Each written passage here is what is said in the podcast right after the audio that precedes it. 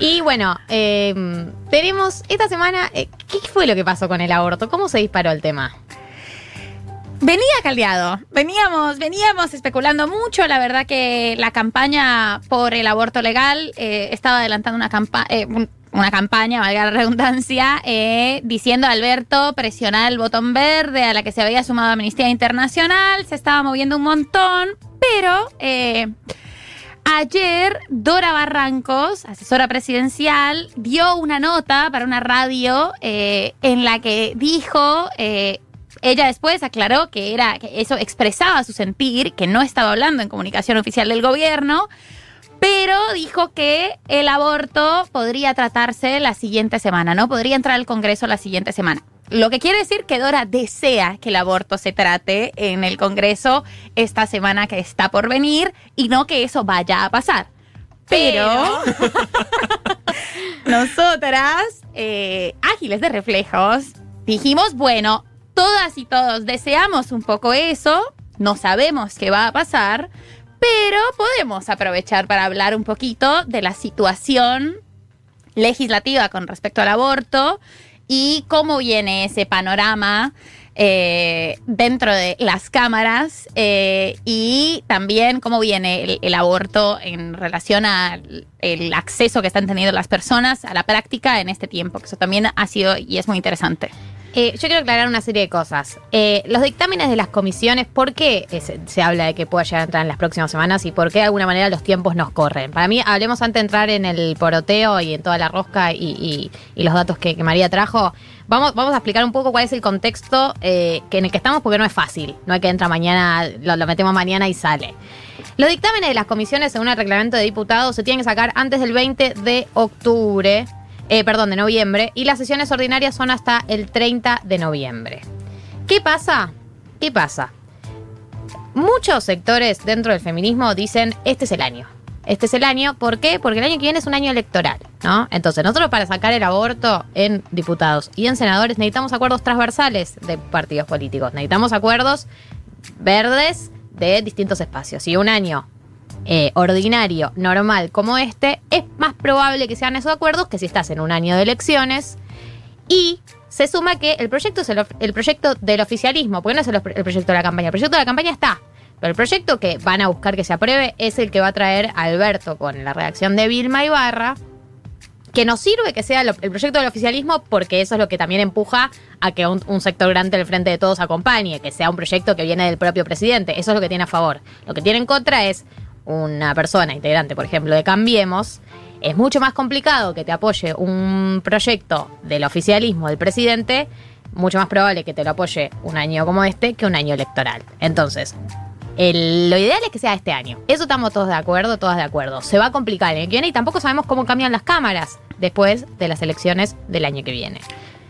También es importante resaltar que, a ver, el feminismo y, todas como feministas tenemos muchísimas ganas de que esto sea ley y de cargar la bandera de la ley y abrazarnos ante esa, esa aprobación eh, de las cámaras, pero hay que tener en cuenta que no podemos meter un proyecto y perder. Eh, y esto también.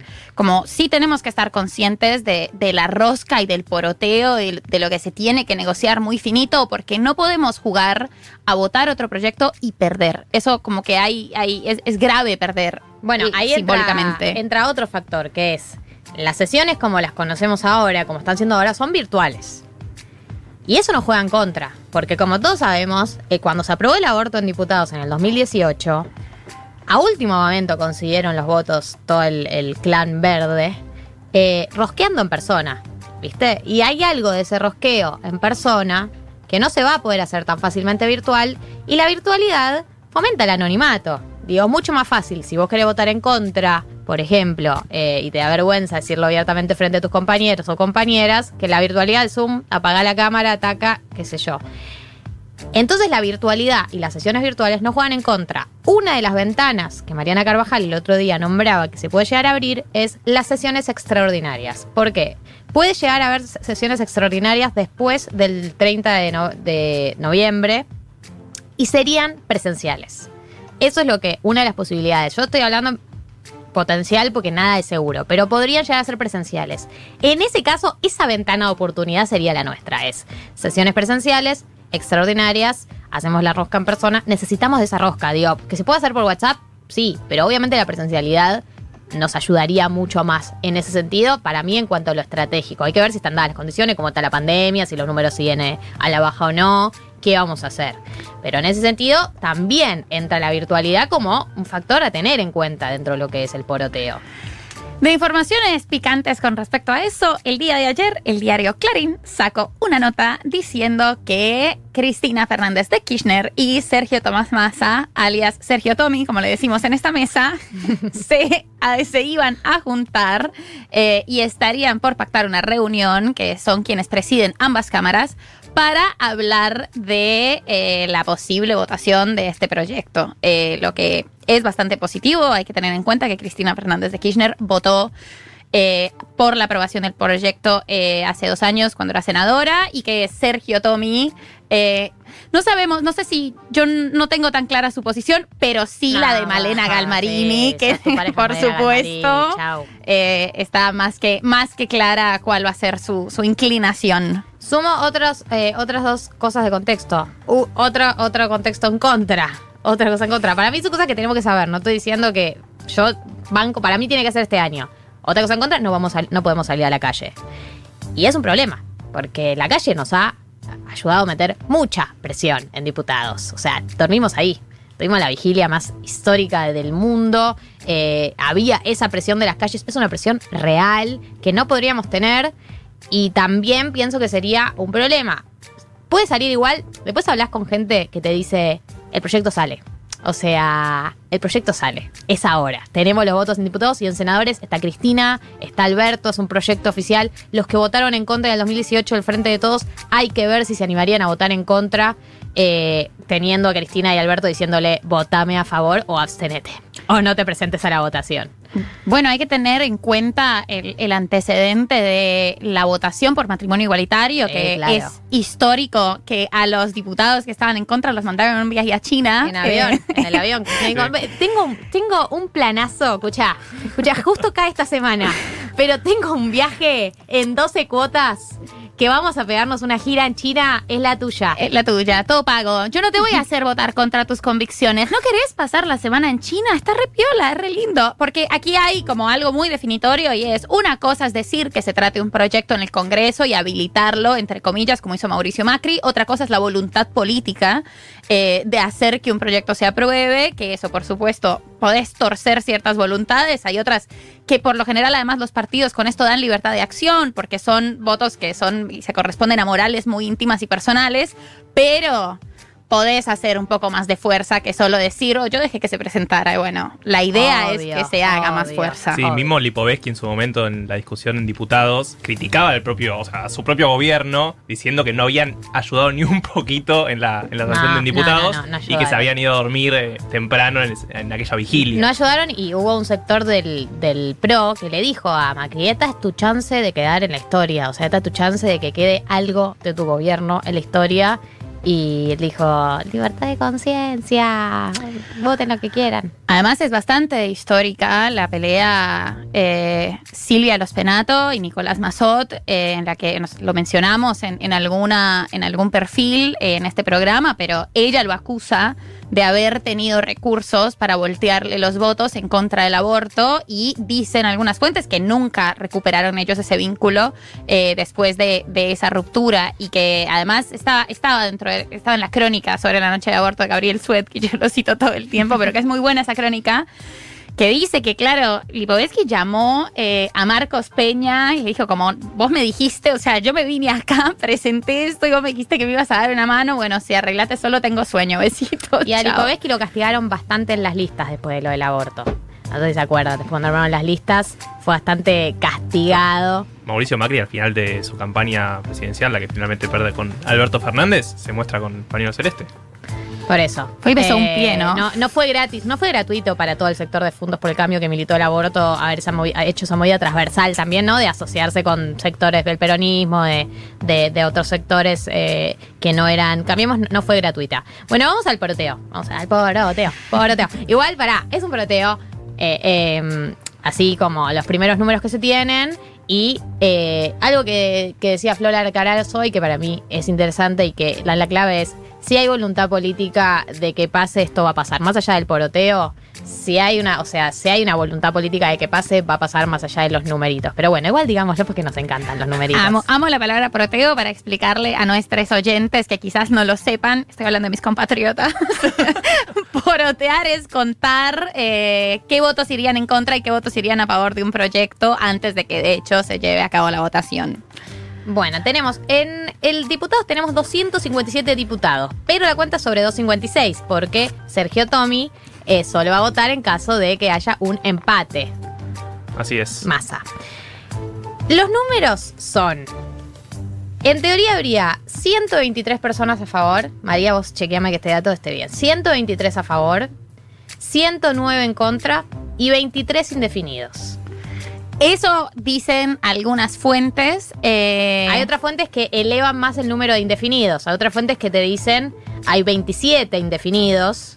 Y hay otras fuentes que te dicen hay 33 indefinidos. Eh, con, y, ahí te baja y te dice hay 116 a favor, 108 en contra, 36 indefinidos. Sí, pero en todos los casos se supone que en diputados saldría de forma más favorable. La tendencia es a favor y eh, de esos indefinidos puede haber abstenciones, puede haber una bajada del frente de todos de, los indefinidos diciendo, bueno, si no me vas a votar a favor, abstenete o no te presentes, pero no votes en contra. Digo, eh, la tendencia sería a favor, que también es un escenario que, fue en el del 2018. La tendencia era favorable, hubo una rosca a último momento que nos salvó. Me acuerdo esos cuatro que se dieron vuelta. De La Pampa. Diputados de La, Pampa, por Dios, eh, lloro. Nunca conocimos tantos diputados como en el 2018. No, esto es clase de educación cívica, esto. Eh, otra cosa importante a resaltar es que Máximo Kirchner, presidente del bloque del Frente de Todos, es un férreo eh, diputado a favor del aborto. Y otro detalle no menor es que por primera vez el Frente de Todos tiene mayoría de legisladoras mujeres,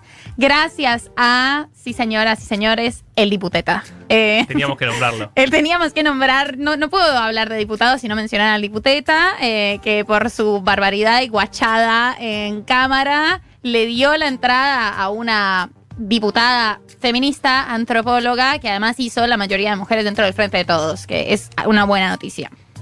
Bueno, y eh, según Infobae, de los indecisos, eh, hay 27 que corresponderían al Frente de Todos, 14 a Juntos por el Cambio y 3 al Interbloque Federal de Eduardo Balibuca. Por lo tanto, ya te digo, si hay una cantidad tan grande de indecisos del Frente de Todos, metamos presión ahí. Metamos presión ahí. Senadores. Este poroteo senadores, yo quiero que sepan que lo hice nombre por nombre. Porque dije, bueno, diputados no podemos hacer nombre por nombre. Senadores, agarré nombre por nombre. Y el escenario que tenemos es el siguiente. Escuchen porque en senadores es donde se pica. Tenemos 32 personas a favor. Tenemos 36 personas en contra, que se transforman en 35 porque el nefasto Alperovich está de licencia. No sé si se entendió qué es lo que pienso de Alperovich. sí. Quedó clarísimo. El señor Alperovich iba a votar en contra está de licencia porque tiene una denuncia de abuso. Una sobrina que trabajaba con él.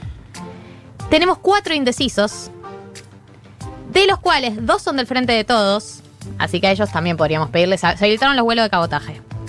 ¿A qué provincia se quieren ir, chicos?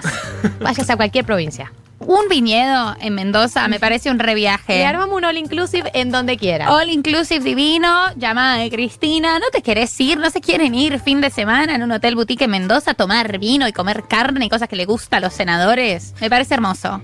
Y de las otros dos indecisos, o sea, tenemos, los del frente de todos son eh, Edgardo Darío Cueider, Roberto Mario Mirabela, ellos son del frente de todos. Y después tenemos a Estela Maris Olaya, es de la UCR. Esta es nuestra esperanza. ¿Por qué? Fue una de las dudosas en el 2018. Es ex ministra de Educación.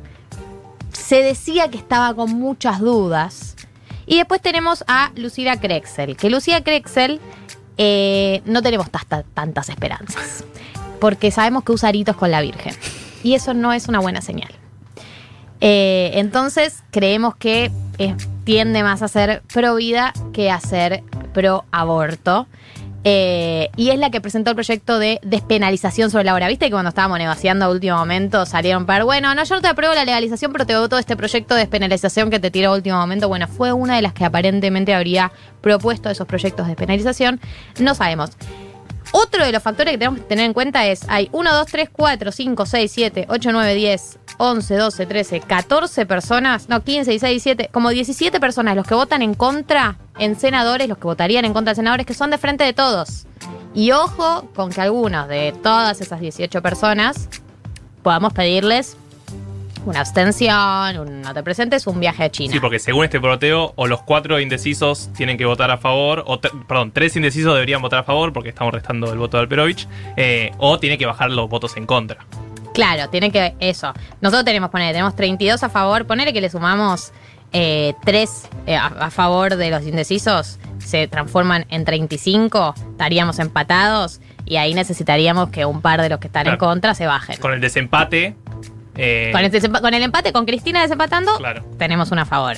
Pero no queremos llegar a esta instancia porque hay demasiados nervios. Estaría bueno que se bajen un par de los que están en contra. hermoso poder tener una sesión en la que más o menos vayamos tranquis y no sea esta, esto, o sea, cuidamos nuestros corazones eh, antes de, las sesiones, que la verdad que la emoción intensa que llegamos a sentir con Jorge Suspenso de, de los diputados Así que este es el escenario. Eh, igual, hay gente que adentro que te dice, si Alberto y Cristina quieren que salga, va a salir y hay que hacerlo rápido. No hay que, no vamos a hacer de nuevo todas las exposiciones. Ya el, que, el que quiere ver las exposiciones puede ir a ver los videos. Están todos los argumentos presentados ahí. Está para que salga y salga, para meterle velocidad.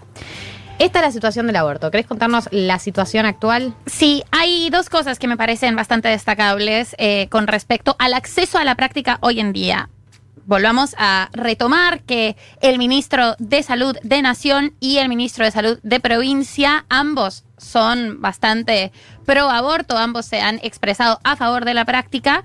Eh, y eh, el Ministerio de Salud de la provincia de Buenos Aires presentó hace tres meses el informe de gestión sobre eh, interrupciones legales del embarazo desde enero hasta junio. Se registró la mayor cantidad de interrupciones legales del embarazo hechas dentro del sistema de salud en la historia de la provincia de Buenos Aires y también se hizo la mayor compra de misoprostol desde la provincia de Buenos Aires hecha en la historia de la provincia. Es decir, hay una voluntad de que la práctica sea accesible todo el tiempo, tanto nación como provincia tuvieron fuertes campañas eh, para que no se interrumpiera el acceso a la práctica dentro del de, eh, aislamiento social preventivo obligatorio.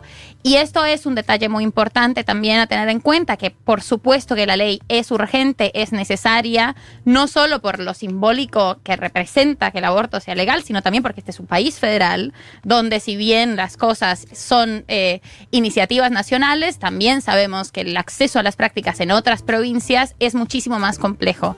Eh, pero también tengamos en cuenta que eh, todos los reportes indican que se está accediendo eh, de manera más sencilla a la práctica por una voluntad política de los ministerios de la salud. Bien, esto fue política en la semana y situación del aborto.